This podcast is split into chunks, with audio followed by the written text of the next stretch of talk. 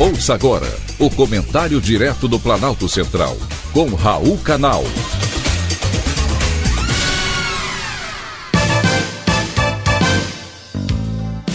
Queridos ouvintes e atentos escutantes, assunto de hoje: câmera das galáxias. Uma câmera fotográfica, maior do que um automóvel, vai fotografar as galáxias. A ideia só podia ser dos americanos, que inventaram equipamento com um metro e meio de altura, mais alta que a maioria dos modelos de carros que circulam pelas ruas.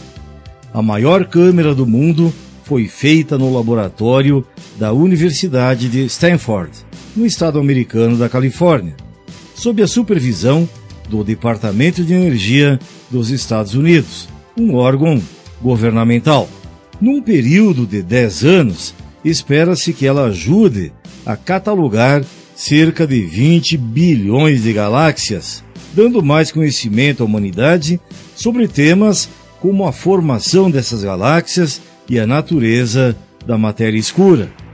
A maior câmera do mundo funciona como qualquer outra.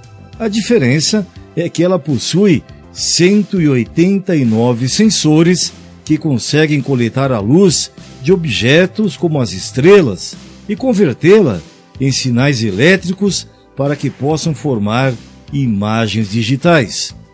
Para vocês ouvintes terem uma ideia, fotografar com câmera das galáxias, se é que podemos chamar assim, seria como produzir uma imagem, uma única imagem, utilizando ao mesmo tempo 2.666 iPhones do último modelo. Imagine a qualidade dessa foto. Com mais de 3 bilhões de pixels, a câmera das galáxias tem resolução capaz de registrar uma simples partícula de poeira na Lua. Evidentemente, fabricar uma câmera como essa tem um custo altíssimo. De acordo com Vincent Rio, gerente de projeto de desenvolvimento da câmera, colocar cada sensor foi como entre aspas, estacionar Lamborghinis a milímetros uma da outra. Um sensor mal posicionado poderia danificar por completo os demais e acarretaria numa perda extremamente cara.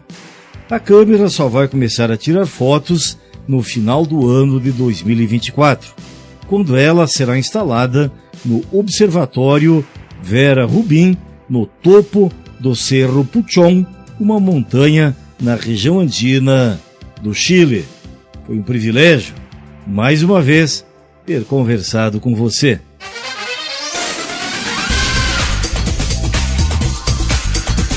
Acabamos de apresentar o Comentário Direto do Planalto Central, com Raul Canal.